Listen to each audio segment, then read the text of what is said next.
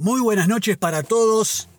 y todas. Martes, otra vez, martes de Dios y otra entrega más de No te hagas historias, porque las historias te las contamos acá. Y a propósito de ese gran recital de la semana pasada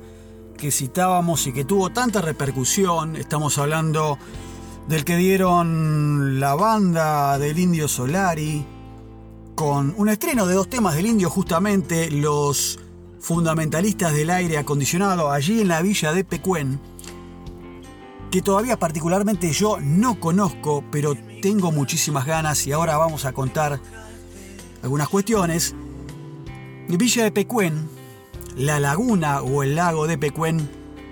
sería entonces ese páramo como nuestra Pompeya. Pompeya, Italia, ¿no? Pero en lugar de haber quedado petrificada por la erupción de un volcán en el año 76 después de Cristo, quedó sepultada por 10 metros de agua salada ya hace tan solo 36 años. Sí, porque Villapecuén, antes de ser Pompeya, fue Atlantis. Sí, una ciudad realmente, literalmente sumergida. Villapecuén, el pueblo turístico, se había formado a principios del siglo XX a la vera de las últimas llamadas lagunas encadenadas, que fueron desbordando una por una, en total son seis, una más abajo que la anterior, hasta destruir un improvisado terraplén que se había construido algunos años antes para impedir que las crecidas del lago de inundaran la villa, el pueblo de aquel lugar. De a poco el agua se fue retirando y dejando al descubierto lo que conocemos hoy, que son las ruinas de la ciudad que está a 7 kilómetros de la localidad de Carué. Esto es para ubicarnos casi el límite con La Pampa, a la altura de lo que sería el límite con la provincia vecina. Los escombros de los edificios, corroídos por el agua salada durante años, se transformaron ahora entonces en un atractivo turístico y estético extraño, cuya belleza radica en lo fantasmagórico y en admirar los rastros de una ciudad turística que supo albergar, escuchen bien este dato, 30.000 almas en un solo verano y que en cuestión de días quedó cubierta por el agua. Pero, ¿cómo fue que Villa Epecuén quedó sepultada por el agua. ¿Y cómo era Villa Pecuén antes? Contando esta cuestión de esa explosión turística de tantos que llegaban verano tras verano a un lugar donde había 1500 habitantes nativos y estables. Porque realmente la historia de Villa Pecuén configura una trama urbana digna de estudio. Porque las ruinas de Pecuén están situadas en el partido bonaerense de Adolfo Alsina, al sudoeste, decíamos, de la provincia de Buenos Aires, y es uno de los últimos sectores por donde pasó la zanja de Alsina, que fue aquel sistema defensivo que ideó el ministro de guerra de Nicolás Avellaneda, el presidente Avellaneda, Adolfo Alsina, y que guió la expansión de las fronteras de Buenos Aires, desterrando así a los pueblos originarios hacia el oeste y el sur del actual territorio nacional. Esta estrategia defensiva, que luego sería reemplazada por la ofensiva y más conocida de otro personaje histórico, el tal zorro Julio Argentino Roca, es por eso que la zona Villa en donde décadas después se desarrollaría un gran fomento al turismo intraprovincial, fue testigo de un elemento fundamental para el surgimiento de otras ciudades y que fue establecer las fronteras que las contendrían. El desarrollo de Pecuén y de Carué, su ciudad vecina, también tuvo que ver con la llegada de la infraestructura urbana del transporte, y ahora estamos hablando del tren, del ferrocarril oeste, el actual Tren Sarmiento, el ferrocarril del sur, que es el actual Roca, y el Midland, que es el actual Belgrano Sur, porque los tres ramales salían desde la capital, la actual ciudad de Buenos Aires, y llegaban a las estaciones de Carué y Epecuén. La conexión entre ambas fue clave cuando la población tuvo que evacuarse en masa, cuando la inundación tapó la villa durante aquel tiempo. Villa Pecuén era como, así decirlo, la Mar del Plata endorreica de la provincia de Buenos Aires, porque la laguna Epecuén, la última y la más baja de las seis lagunas encadenadas que citábamos al principio, no desagota en ningún lado una vez que le llega el agua, no. Solo baja su caudal por evaporación. Ese es el dato fundamental. Su emparentamiento con Mar del Plata, decíamos por otro lado, tiene que ver con que ambas ciudades tuvieron derroteros parecidos, similares, y a comienzos del siglo XX,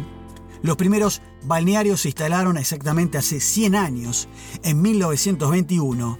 Villa Pecuén era un destino para las élites argentinas, sí, las clases acomodadas, de nuestra sociedad porteña, las que décadas antes se habían visto directamente beneficiadas por aquella zanja de Alcina, ya que les había permitido sembrar miles de hectáreas en una de las tierras más fértiles del planeta previamente bajo el dominio indígena de las comunidades originarias. Familias como los Luro, los Anchorena, los Martínez de Oz, los Alzaga Unzué y los Pereira Iraola accedieron a estas parcelas que pasaron a manos públicas por medio de créditos flexibles o incluso gratuitamente por cercanía al poder político de entonces. En esa etapa se inauguraron los hoteles más lujosos como el Hotel Royal, cuya valiosa vajilla fue rescatada por buzos tácticos luego de la inundación de Villa Epecuén. Todavía en aquella época no existía la penicilina y las aguas curativas del lago de Pecuén eran altamente codiciadas por las familias patricias que se instalaban en esos hoteles durante toda la temporada veraniega. Es que el lago de Pecuén llega a tener o llegó a tener hasta 10 veces, escucha, mira este dato, 10 veces el nivel de salinidad que solo tiene el agua de mar y que solo es comparable a un solo lugar o a un solo lugar aparte, otro del planeta, como es el Mar Muerto, y que se le adjudica efectividad para tratar dolencias que van desde el reuma hasta la depresión. La llegada del peronismo cambió la composición socioeconómica de las familias que veraneaban tanto en Epecuén como en Carué, así como sucedió en Mar del Plata, y entonces es que aparece o irrumpe el famoso turismo sindical y los sectores trabajadores empezaron a llegar masivamente en los trenes y muchas de esas familias de la oligarquía huyeron espantadas al ver esos ríos de cabecitas negras. A partir de ese momento el lugar se popularizó muchísimo y se convirtió en una ciudad con un turismo más de clase media y comercios y hoteles como la gente.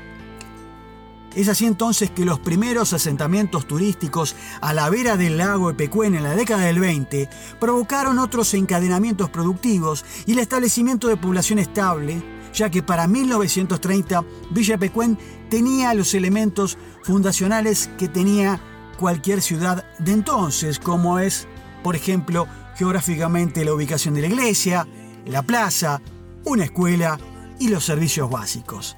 Ahora sí, para 1985 vivían entonces alrededor de 1.500 personas en Villa Pecuén, pero durante los mejores veranos comentamos que llegaban aproximadamente 30.000 turistas a esta ciudad. Una multiplicación de población de 20 veces, algo poco visto incluso en los destinos más atractivos de la costa atlántica bonaerense, pero que algunas décadas después llegó la terrible inundación.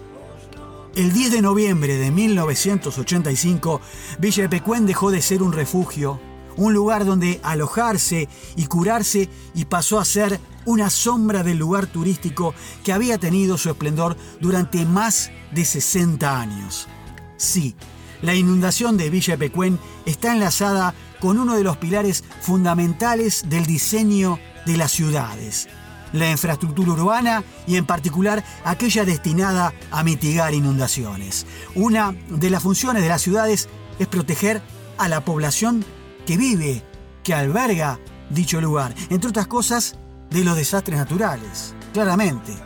Y cuando esta infraestructura funciona bien y la ciudad puede reponerse a impactos climáticos diversos, se suele decir entonces que es una ciudad resiliente, un concepto que en los últimos años la filosofía del urbanismo importa de la ciencia psicológica y así fue que la inundación puso fin entonces en 1985 al turismo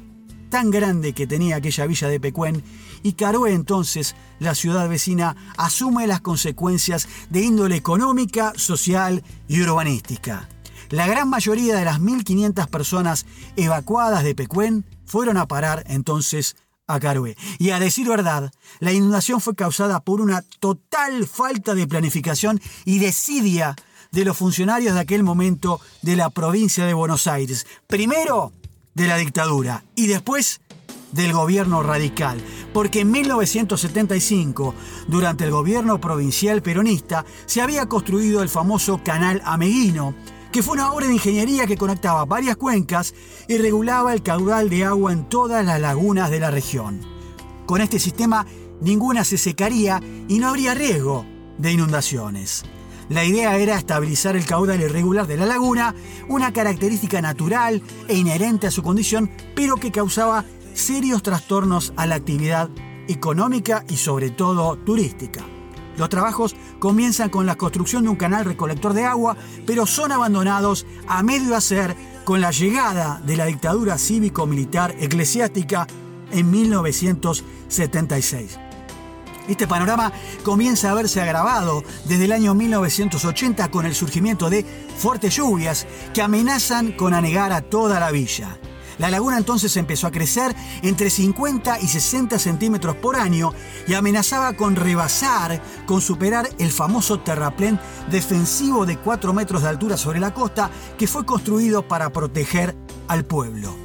En 1985, la provincia de Buenos Aires pasaba por una de las peores inundaciones de su historia. 4 millones y medio de hectáreas habían quedado anegadas por un desborde del río Salado. Las pérdidas por evacuación, por poblaciones incomunicadas y por deterioro global de la economía de los distritos afectados, luego se medirían en pérdidas de alrededor de 1.500 millones de dólares. Y fue durante una fuerte crecida ocurrida a principios de noviembre de 1985 que algunos vecinos del pueblo, entre ellos los bomberos de la zona, comentaban que el terraplén que los separaba del lago, atención, podría caer mientras que los funcionarios municipales y los de la provincia sostenían que cualquier desborde no superaría los 10 centímetros y que esta villa del suroeste de la provincia seguiría siendo uno de los principales centros de salud del país.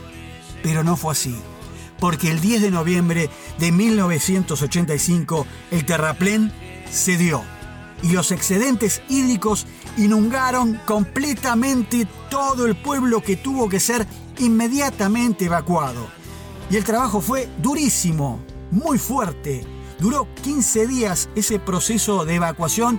y por suerte no hubo ninguna fatalidad, si bien hubo que trasladar hasta los féretros del mismo cementerio, porque la municipalidad también los tuvo que derivar a la vecina Carué.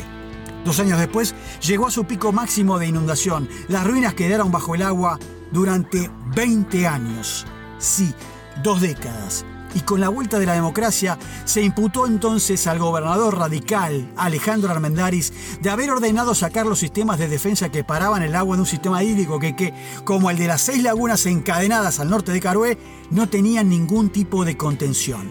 Las indemnizaciones en australes, la moneda legal de aquellos años, fueron prácticamente afectadas, vaciadas por la hiperinflación reinante y varios funcionarios serían posteriormente imputados por desvío de fondos públicos que estaban destinados a las obras contra las inundaciones, entre ellos también la vicegobernadora Elba Rulé, el secretario de Energía Conrado Storani y el ministro de Salud Aldo Neri, quien sería acusado por los vecinos damnificados de desviar la ayuda alimentaria a punteros.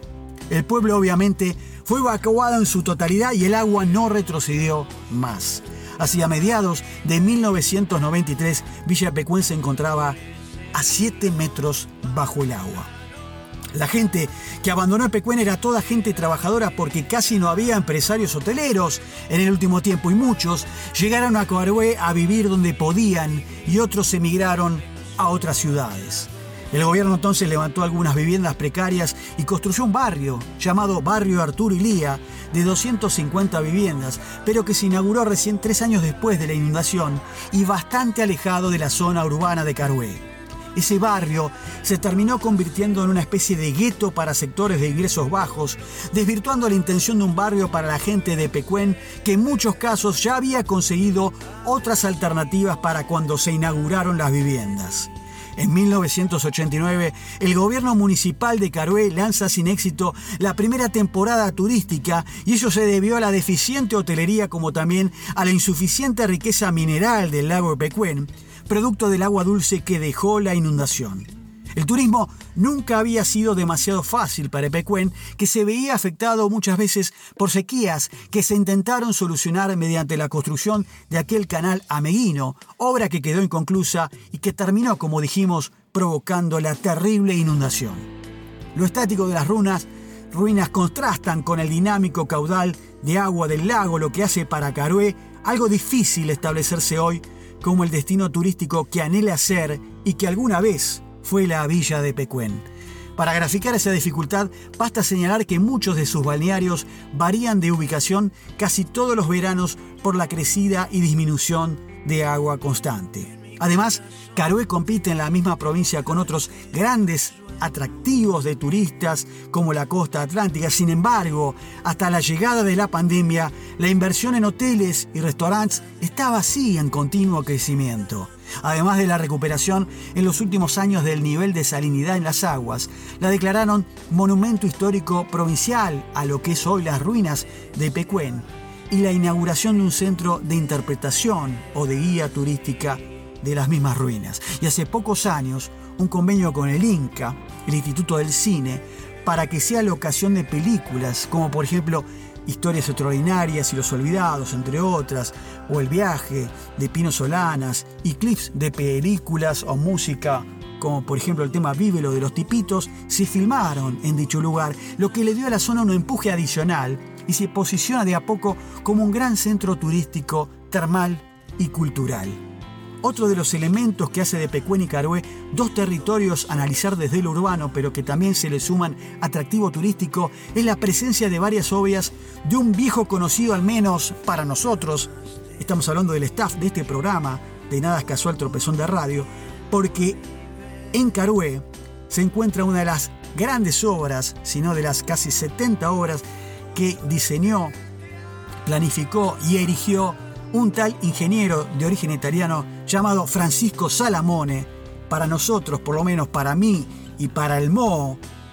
y quien les habla también, como les digo, es el arquitecto más influyente de la provincia de Buenos Aires, arquitecto de los años 30, porque su particular estilo de construcción, que mezcla un brutalismo con ese art francés, es tan inconfundible como impresionante. Lo recomendamos claramente desde este programa, porque además del matadero de la villa de Pecuén y un Cristo en el cementerio de Carué, el propio Palacio Municipal también del partido de Adolfo Alsina es otra de las grandes obras del inconfundible arquitecto de las Pampas. Salamone nació en Italia, pero vino al país de muy chico y construyó en solo 40 meses más de 60 edificios públicos que están esparcidos, decíamos, por toda la provincia de Buenos Aires. Y fue durante la gobernación de Manuel Fresco, años 36 al 40, aquellos iniciáticos tiempos de la década infame, y que realmente volvemos a recomendar desde aquí, desde Nada Casual, que cuando la pandemia termine o nos permita volver a viajar, poder recorrer lo que llamamos o lo que se llama la ruta de Salamone,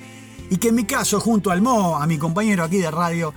que ya hemos recorrido algunos puntos, nos falta todavía seguir eh, este derrotero y que por ahí qué mejor, ¿no? Terminar entonces relajado en un hotel termal a la vera del lago de Pecuén, que realmente sería una gran idea. Bien amigos, amigas, final de esta entrega de martes con esta historia tremebunda de em, las luces de un pueblo como Villa Pecuén y el ocaso realmente para haber sido una nueva Atlantis, realmente sepultada por el agua y que quiere recuperar un poco su cuestión del auge turístico, mm, recomendando visitar este pueblo fantasma,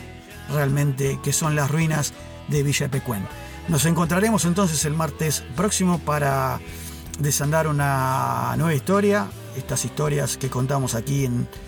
Tropezón de Radio, para hacer rescates, que por ahí a veces no son muy difundidos, más allá de que en radio está todo inventado. Un abrazo para todos, hasta la semana que viene, chao.